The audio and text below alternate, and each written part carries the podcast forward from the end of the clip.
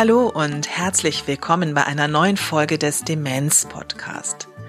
Ich bin Christine Schön und ich freue mich sehr, Sie durch unsere Podcast-Reihe zu begleiten, die gemeinschaftlich von der Deutschen Alzheimer Gesellschaft und dem Medhoch 2 Verlag herausgegeben wird. In dieser Folge geht es um Sprachstörungen bei Demenz. Bevor wir mit der Sendung beginnen, hier eine kleine Werbung. Ein bekanntes Lied, ein gängiges Sprichwort, ein Abzählreim aus alten Tagen. All das verbinden wir mit unserer Vergangenheit. Auch bei einer Demenz in fortgeschrittenem Stadium können emotionale Reize Erinnerungen wecken. Das Audiomagazin Hörzeit Radio wie früher für Menschen mit Demenz lädt die Hörerinnen und Hörer zu einer Reise in die Vergangenheit ein. Dank der gefühlvollen Moderation von Christine Schön geläufigen Themen und einer bewusst langsamen Produktion fühlen sich Menschen mit Demenz behutsam mitgenommen. Angehörige erhalten Tipps zu Büchern, Spielen und Hilfsangeboten. Die Hörzeit-Magazine über Berufe, Reisen, Kinder, Fußball, Jahreszeiten und Traumhochzeiten sind als Gesamtausgabe oder einzeln auf CD erhältlich unter www.medhoch2-verlag.de slash Hörzeit.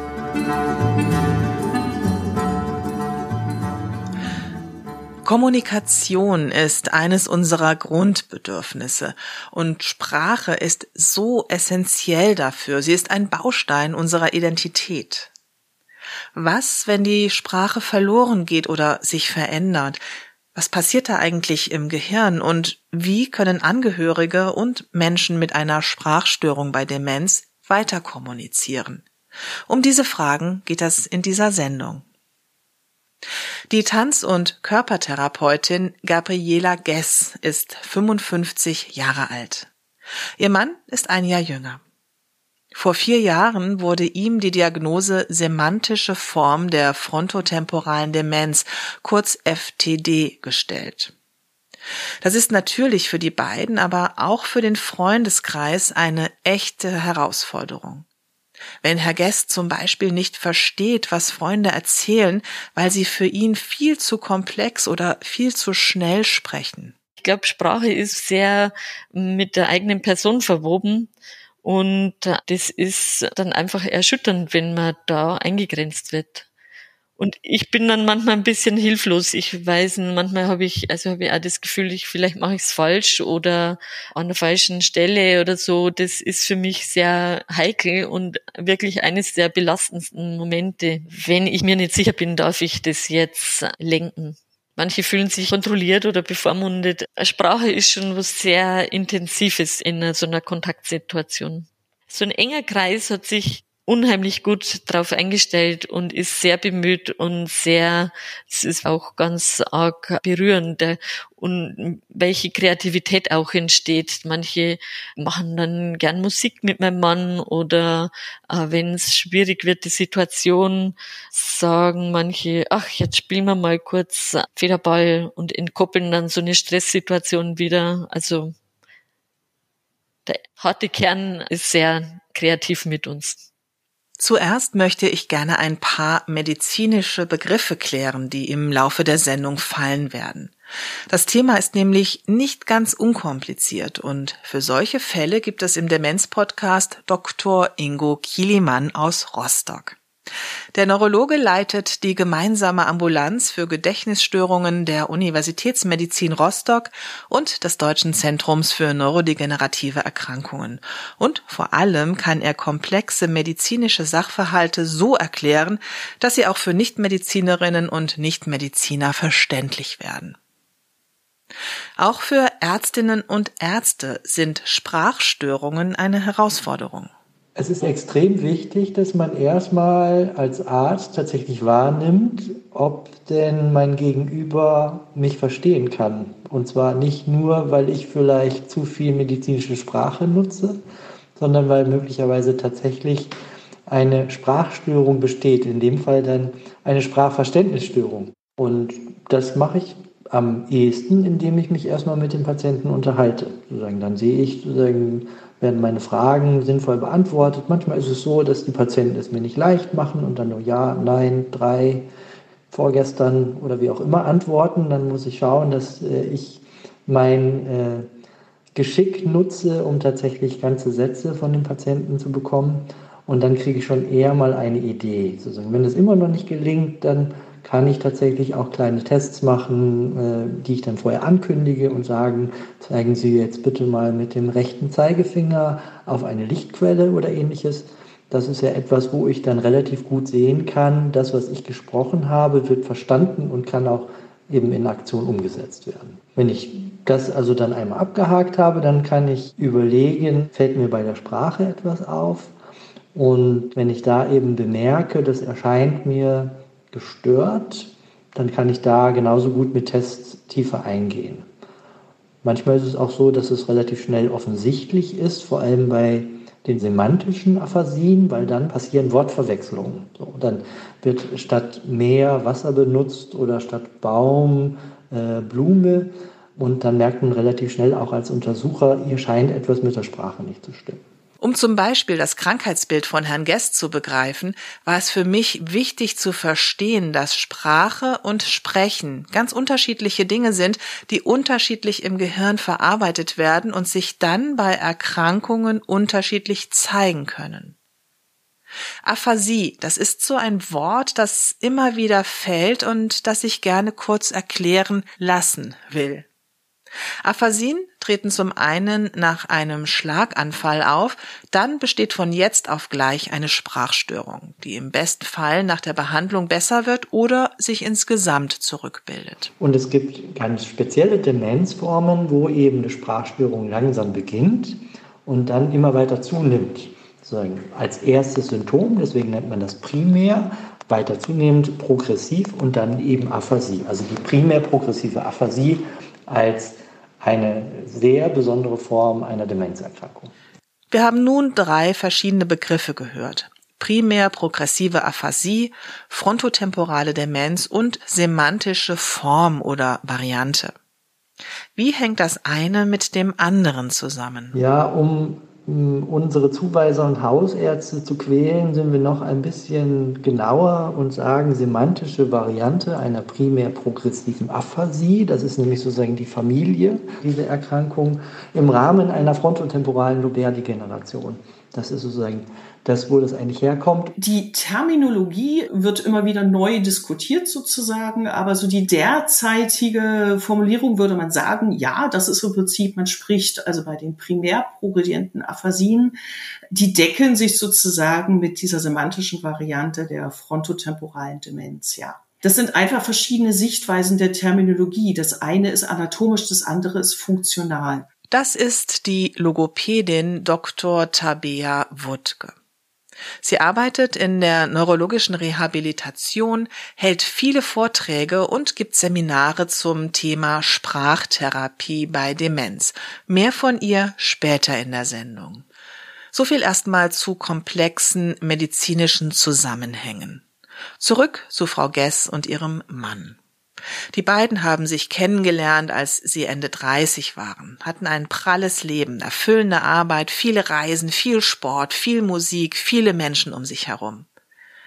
Vor einigen Jahren fiel ihr auf, dass ihr Mann für eine Zertifizierung, er arbeitete im Notfallbereich, ungewöhnlich langsam lernte.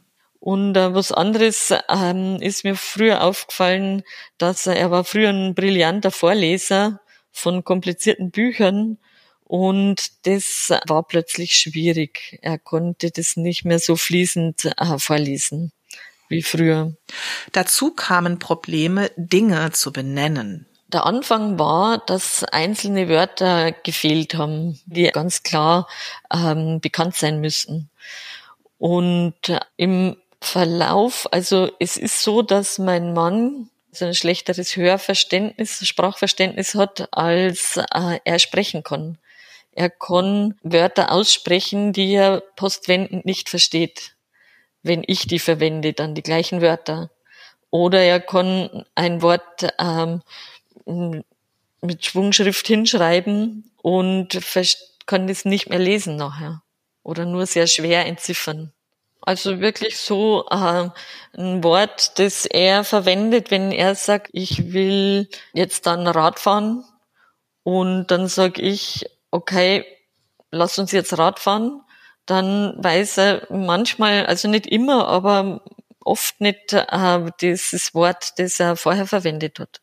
Und das ist sehr verwirrend für Menschen, die dazukommen, weil also ich war am Anfang selber ärgerlich dann, weil ich es nicht begreifen konnte, warum er dieses Wort jetzt oder diesen Satz, den er doch aufgeworfen hat, jetzt plötzlich nicht mehr versteht. Dr. Kielimann hat eine mögliche Erklärung für dieses Phänomen. Wir haben einen relativ komplexen Mechanismus, um Wörter zuzuordnen zu ihrer Bedeutung. Das ist eben diese Semantik.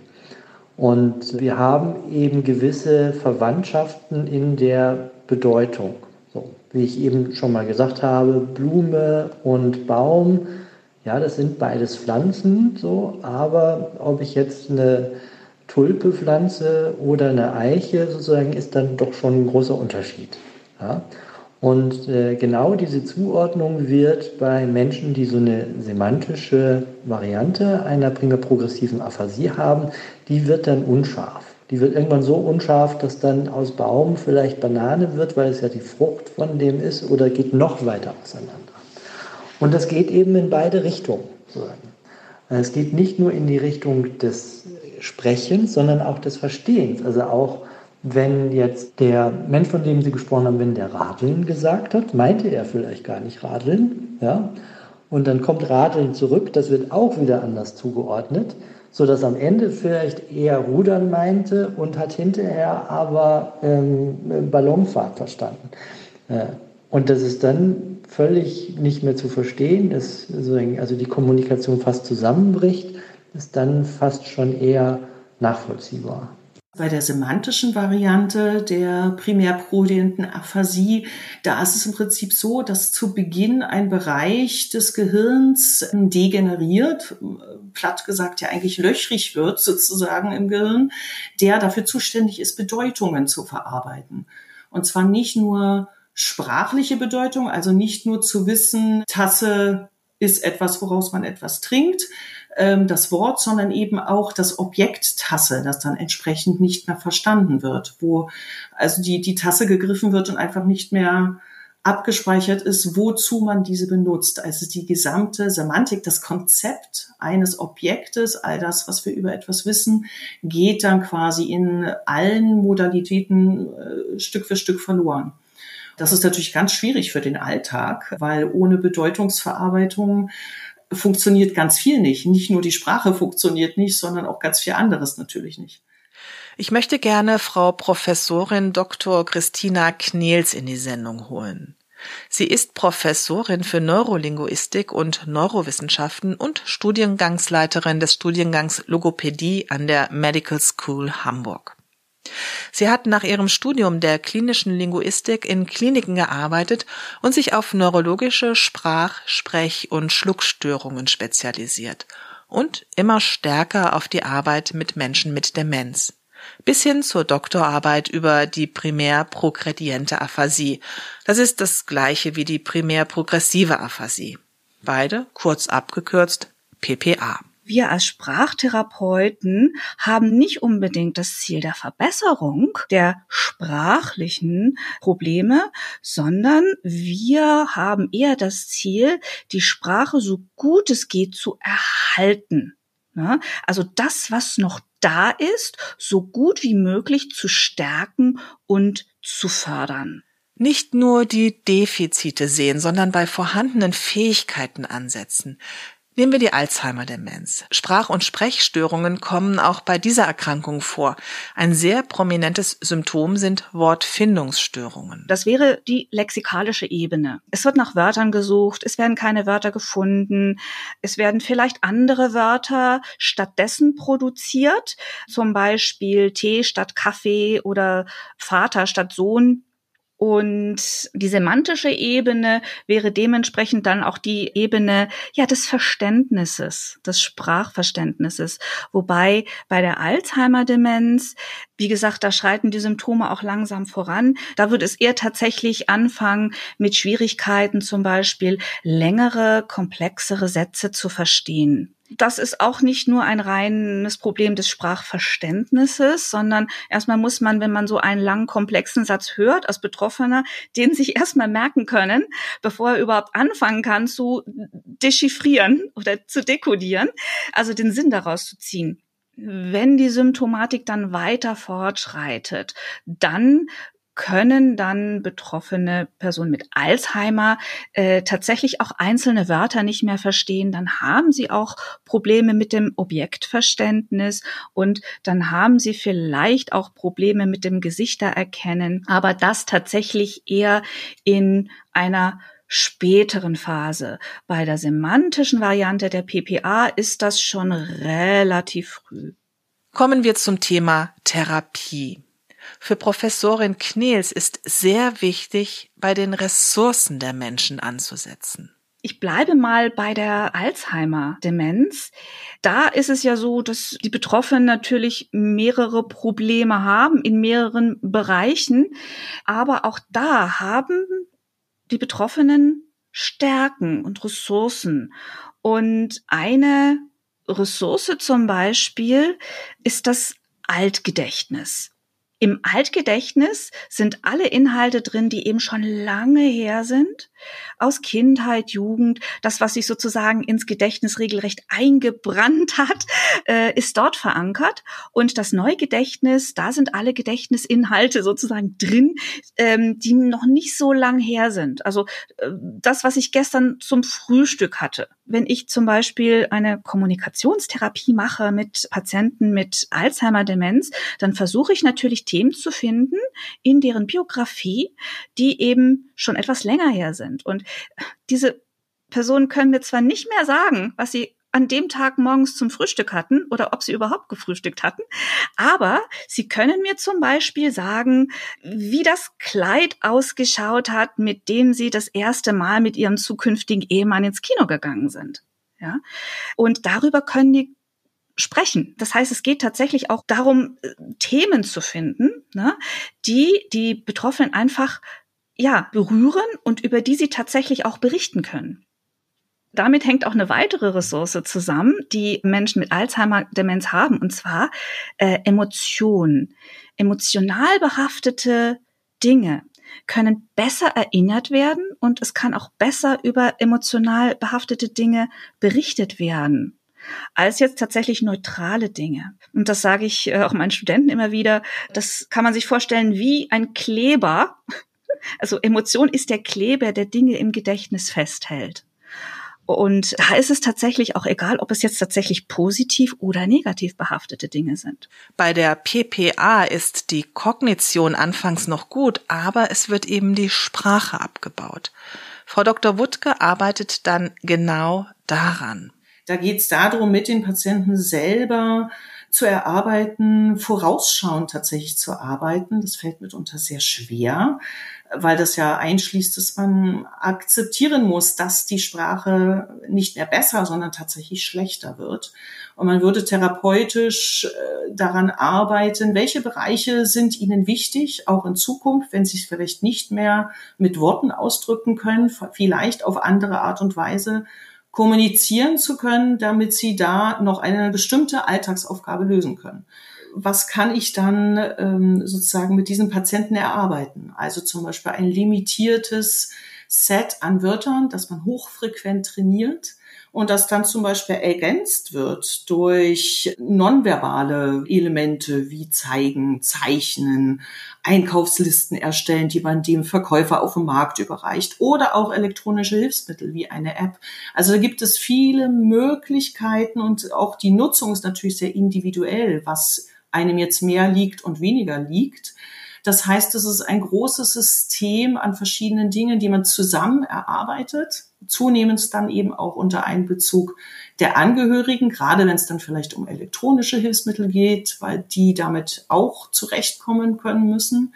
Und das würde man erarbeiten, um zum Beispiel zu sagen, okay, dieser Mensch möchte weiterhin für seine Familie einkaufen und kochen, weil das war schon immer seine Aufgabe. Oder er möchte weiterhin zur Schafkopfrunde gehen und weiterhin da die entsprechenden Begriffe in die Runde rufen können, etc. Also da muss man ganz nah eigentlich am Alltag der Patienten arbeiten und sich überlegen, was, wie können wir das bewerkstelligen, dass das funktioniert. Für Professorin Knels ist ein wichtiges Hilfsmittel die biografieorientierte Kommunikation, zumindest im leichten bis mittleren Stadium einer Demenzerkrankung.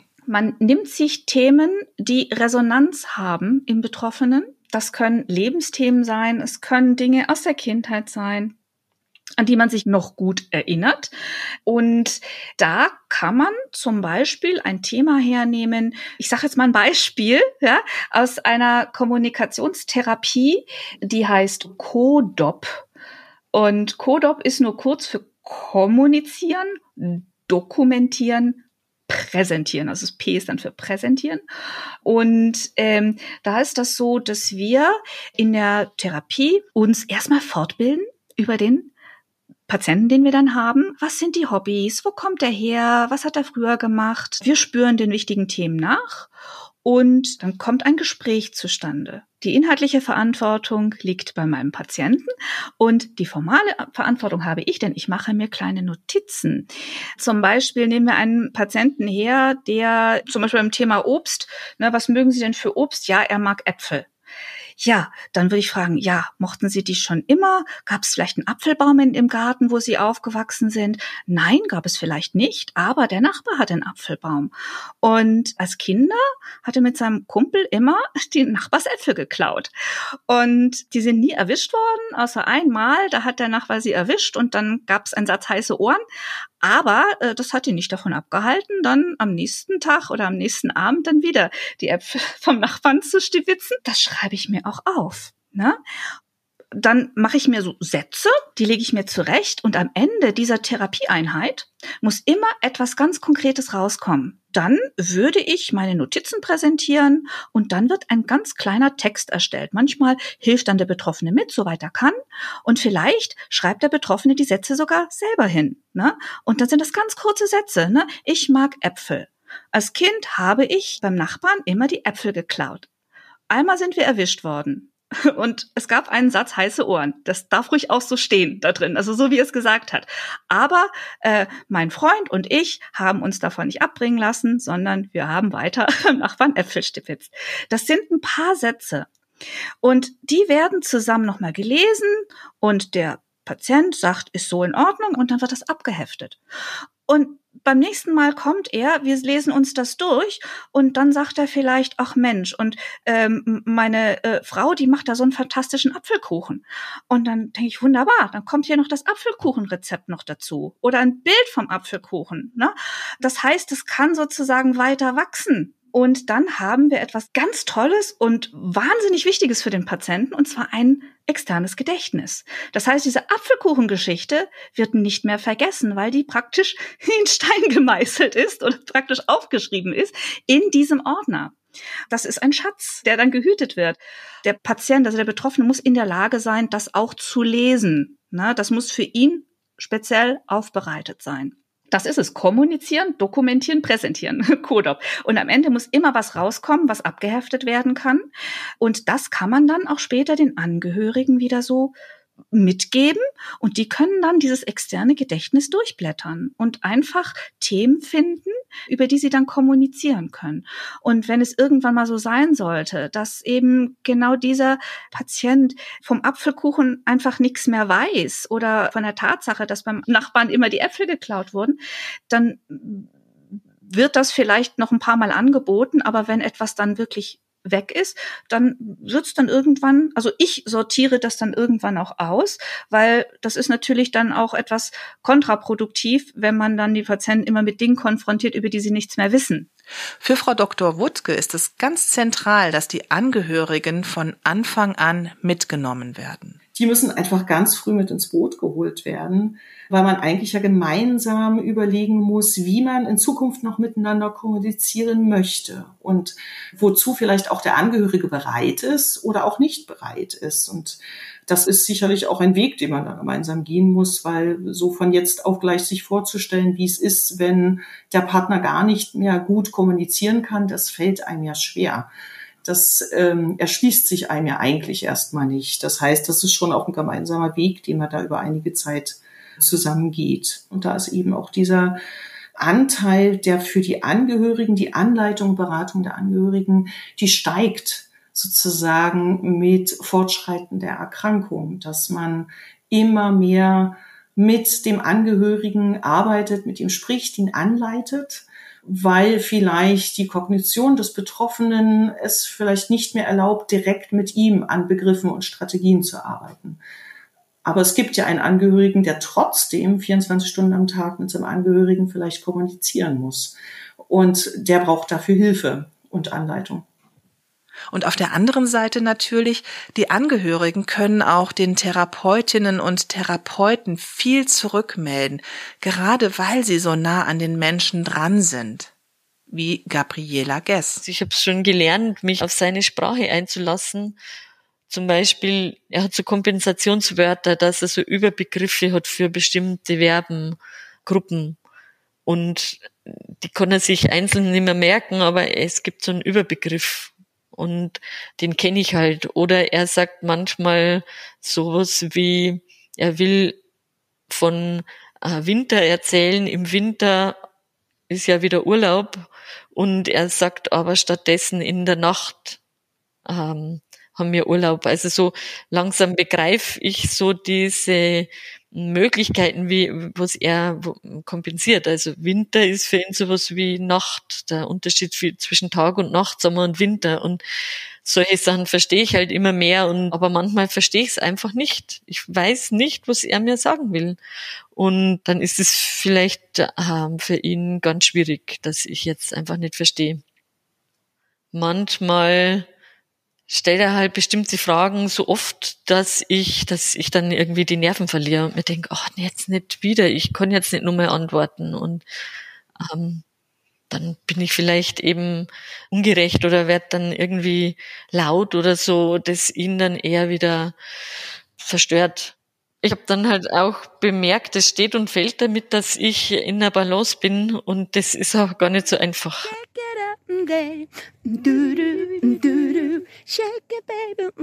Sehr hilfreich für sie ist Musik, Rhythmus.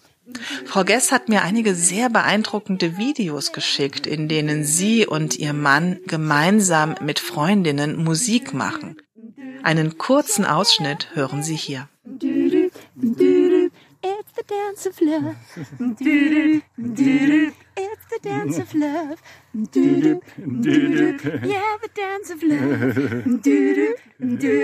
Yes, the dance of love. Do-do. It's the dance of love. Es ist ja bei der Erkrankung leider so, dass man über Gespräche, auch wenn es noch so achtsam ist und so bewusst, ganz schnell an Grenzen stößt, vor allem in der Gruppe. Und mein Mann dann immer wieder außen vor ist und es wird in der Gruppe gelacht und äh, über ähm, irgendeine Aussage und er fühlt sich dann wahnsinnig frustriert und außen vor. Und äh, wir haben Gott sei Dank eine andere Möglichkeit von Kommunikation, dass man auch mit Musikern und Musiktherapeutinnen und Musikerinnen in, im Freundeskreis über Musik kommunizieren oder über Tanz. Und das ist wunderbar. Wir haben dann eine Zeit, wo gemeinsam musiziert wird, wo mein Mann mittendrin ist, wo er sich total konzentrieren kann, wo er sich einfühlt in die Rhythmen der anderen, in die Melodien der anderen und dann ist er mittendrin und kann über die gleichen Sachen lachen wie die anderen und das ist so wunderbar. Das ist so hilfreich, äh, über Tanz, über Musik gemeinsam zu sein, zu kommunizieren. Und ja, Gott sei Dank haben wir das. Es wäre halt schön, wenn die Therapieformen äh, bekannt werden, auch für diese Erkrankung, dass das also hilfreich ist und dass sie bezahlt werden, dass sie wirklich ins Bewusstsein kommt, dass sie gefördert werden müssen, damit viele davon profitieren und auch für uns wäre das eine wunderbare Hilfe. Sehr gerne möchte ich Ihnen noch die Mail einer Hörerin vorlesen, die sehr eindringlich schildert, wie sie mit ihrer Familie versucht, in Kontakt mit ihrer Mutter zu bleiben, obwohl dies mit Sprache kaum mehr möglich ist. Meine Mutter ist 84 Jahre alt und lebt seit etwa fünf Jahren mit fortschreitender Demenz im Altersheim. Meine beiden Geschwister und ich besuchen sie, meist abwechselnd, manchmal auch gemeinsam, so oft wie möglich, meist vier bis fünfmal pro Woche für zwei bis drei Stunden, um möglichst viel gemeinsame Zeit zu verbringen. Wie vieles andere auch veränderte sich im Laufe der Zeit ihre Sprache, so wie es überall auch beschrieben wird. Nach anfänglichen Wortfindungsstörungen und häufigen Wiederholungen wurde das Gesagte mit der Zeit immer unverständlicher, bis hin zu für uns sinnfreien Aneinanderreihungen von Silben oder Buchstaben. Das Gesprochene unserer Mutter verstehen wir leider meist nicht. Wir sitzen bei ihr, sehen und sprechen sie an, lächeln, halten ihre Hand, hören Musik und bewegen unsere Hände dazu. Aber wenn unsere Mutter uns etwas mit ihren Worten sagen will und ganz offensichtlich von uns auch eine wörtliche Reaktion darauf will, verstehen wir sie nicht, auch keine einzelnen Wörter und können trotz aller Bemühungen nicht die passenden Worte als Antwort finden. Wir meinen Enttäuschung und Traurigkeit bei ihr dann zu erkennen. Natürlich nehmen wir Blickkontakt auf, drücken ihre Hände, sagen etwas Zugewandtes, aber letztendlich bekommt unsere Mutter wohl immer vor Augen geführt, dass wir sie nicht verstehen, sie von uns nicht verstanden wird, nicht gehört wird mit ihrem Anliegen. Die Folge ist, dass sie mehr und mehr verstummt, Dabei vermuten wir, dass sie noch einiges versteht von dem, was wir sprechen. Das zeigt sich immer wieder in kleinen Begebenheiten. Ich denke, wir befinden uns in einem Stadium der Demenzentwicklung, in dem oft gehörte Tipps zur sprachlichen Kommunikation nicht mehr zur Situation passen, aber dennoch von Seiten unserer Mutter irgendwie gesprochen wird. Noch. Nonverbale Kommunikation und basale Stimulation finden natürlich auch statt, aber wir würden unserer Mama so gerne antworten, wenn sie uns etwas erzählen möchte, auf ihr Anliegen eingehen. Was können wir tun?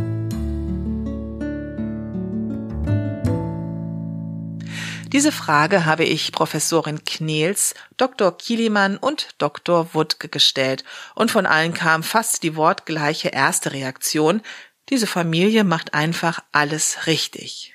Hier ein paar weiterführende Gedanken. Erstmal berührt mich das tatsächlich auch sehr, weil die Angehörigen haben erstmal alles richtig gemacht. Ja, das ist auch ein schönes Beispiel, die Kommunikation auf Beziehungsebene geschehen zu lassen ne? wenn äh, diese Sachebene, also das Verbale einfach nicht mehr funktioniert. Man ist bei ihr, ne? man hält die Hand, es gibt Berührung. Berührung ist auch eine Form von Kommunikation. Zusammen Musik zu erleben, auch physisch zu erleben, mit äh, die Hände werden miteinander bewegt, ist auch Kommunikation. Und tatsächlich ist es so, dass gerade jetzt bei äh, so einer sehr späten Phase der Demenz die Kommunikation tatsächlich von der verbalen hin zur nonverbalen Ebene führen sollte oder auch nur führen kann, weil eben diese verbale Ebene oder die Sachebene äh, tatsächlich eigentlich nicht mehr funktioniert. Es war auch sehr interessant zu hören, dass äh, trotz allem die Betroffene immer noch versucht, verbal zu kommunizieren.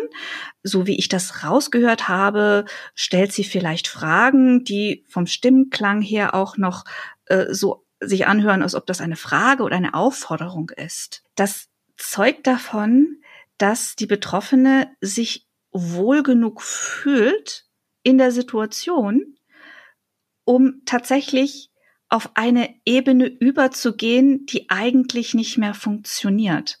Und das höre ich so selten. Und das finde ich tatsächlich sehr schön zu hören.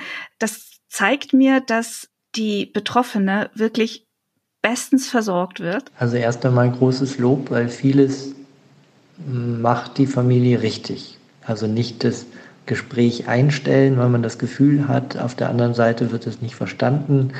Auf anderen Wegen eben den Kontakt suchen mit Berührungen, ähm, was jetzt nicht so sehr genannt worden ist, aber ich kann mir sehr gut vorstellen, dass äh, diese Familie auch mit äh, Bildern, Fotos von gemeinsamen Familienereignissen arbeitet, die einfach mitbringt und ein bisschen beschreibt, sozusagen, wie eben man selber diese Familienereignisse in, in Erinnerung hat. Es wäre jetzt auch wieder was, so ein bisschen mit Musik zu arbeiten. Und der Wunsch tatsächlich danach, dass die Kommunikation ankommt und verstanden wird, ist sehr nachvollziehbar. Aber die Erkrankung wird es der Mutter nicht ermöglichen, tatsächlich alle gesprochenen Wörter zu verstehen oder die Sätze zu verstehen. Es ist nicht immer so, aber doch sehr wahrscheinlich, dass wenn die Sprachproduktion sehr gestört ist, dass umgekehrt eben auch das Sprachverständnis in ähnlicher Weise gestört ist. Und dann kann man sich vorstellen, dass es eben der Patientin ähnlich geht wie den Kindern sozusagen, dass sie hört, dass was gesagt wird, aber den Inhalt nicht mehr fassen kann Trotz allem glaube ich, dass noch mehr Unglück da wäre, wenn weniger gesprochen wird. Das hat die Familie im Grunde ja auch schon selber erkannt. Man muss dann einfach ja, Stärke sammeln, das auszuhalten und versuchen, möglichst viele nonverbale Momente zusätzlich zu schaffen. In dieser Phase sind es tatsächlich weniger Sätze, die man austauscht, sondern normalerweise eher sogenannte kommunikative Mikroverhaltensweisen. Das sind so kleine Mini-Bewegungen, ein Lächeln, Augenausdruck, Berührung oder äh, vielleicht auch diese Zugewandtheit, die man dann hat, auch die körperliche Zugewandtheit, auf die man dann reagiert. Da ist zum Beispiel auch ein Lächeln an der richtigen Stelle, ähm, Augenkontakt, das sind auch kommunikative Mikroverhaltensweisen. Was ich jetzt an der Stelle tun würde, das ist jetzt so die Frage. Ne? Also es gibt da jetzt tatsächlich kein Wundermittel. Aber wenn die Betroffene tatsächlich wirklich ein richtiges Anliegen hat, das sie tatsächlich rüberbringen will, ist es so, dass solange sie es versucht, versuchen sie es auch. Wenn es nicht klappt, ja, dann würde ich verschiedene Dinge anbieten, worum es gehen könnte. Möchtest du irgendetwas haben? Tut dir etwas weh? Fragst du nach dem Sohn, dem Vater, an verschiedene vielleicht Familienangehörige zum Beispiel verwenden mit Namen man weiß nicht, ob sozusagen die Namen dann auch irgendwie Anklang finden oder äh, Resonanz finden, aber verschiedenste Dinge anbieten. Wenn tatsächlich die Kommunikation nicht klappen sollte, dann würde ich nicht so drüber wischen, sondern ich würde tatsächlich durchaus es auch ansprechen, weil es ist auch eine Art von Verständnis, wenn klar ist, dass etwas nicht geklappt hat. Wenn man so tut, als würde man irgendetwas verstehen, ist das ja tatsächlich ja nicht unbedingt wahr. Und äh, ich stelle mir vor, wie gesagt, die Betroffenen haben ja ein sehr starkes Gefühl oder Gespür für Situationen und Atmosphären, dass sie auch, wenn man vielleicht nicht so ganz ehrlich antwortet oder irgendetwas sagt, dass das vielleicht durchaus auch gemerkt werden kann von den Betroffenen. Dementsprechend würde ich dann auch ehrlich sein ne, und vielleicht wirklich die Hand halten, also präsent sein, da sein, also nicht mich aus der Kommunikation zurückziehen. Ne. Sie kommunizieren ja schon richtig doll auf der emotionalen Ebene, also so habe ich das auch rausgehört aus der E-Mail. Ne. Das heißt, heißt, da tatsächlich weiter in Kommunikation treten ne, oder in Kommunikation bleiben, aber tatsächlich wirklich auch sagen, das habe ich jetzt nicht verstanden. Ne? Das können wir vielleicht noch mal nachher versuchen und dann vielleicht auch, wenn die Person dann tatsächlich so einen enttäuschten Gesichtsausdruck hat, dann vielleicht auch trösten. Ne? Aber dann ist klar, okay, ich habe tatsächlich auch zurückgemeldet, erfolgreich zurückgemeldet, dass das nun jetzt gerade nicht geklappt hat. Aber ähm, wie gesagt, ich würde das erstmal versuchen, bestimmte Namen oder bestimmte Dinge in der Umgebung vielleicht anzusprechen, in der Hoffnung, dass sie auf irgendetwas reagiert. Und wenn das einfach nicht klappt, dann äh, sind wir sozusagen derselben Meinung oder sind sozusagen in der Kommunikation beieinander, wenn wir sagen, ah, okay, das klappt gerade nicht. Beieinander sein in der Kommunikation, so wie es eben geht. Sie kennen mittlerweile mein Credo, Menschen mit Demenz gehören in unsere Mitte.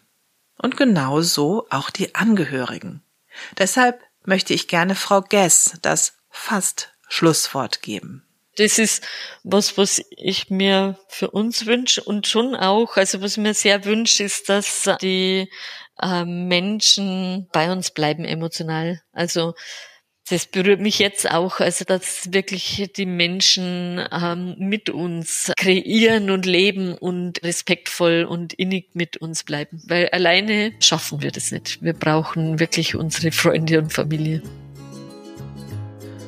Liebe Hörerinnen und Hörer, einige weiterführende Links finden Sie unter der Sendung auf www.demenz-podcast.de. Wenn Sie finden, dass wir im Demenz-Podcast bestimmte Themen angehen sollten, dann schreiben Sie uns eine Mail an info@demenz-podcast.de. Wir freuen uns sehr über Ihre Vorschläge. Vielen Dank fürs Zuhören. Ich wünsche Ihnen alles Gute. Bis zum nächsten Mal. Tschüss, Ihre Christine Schön.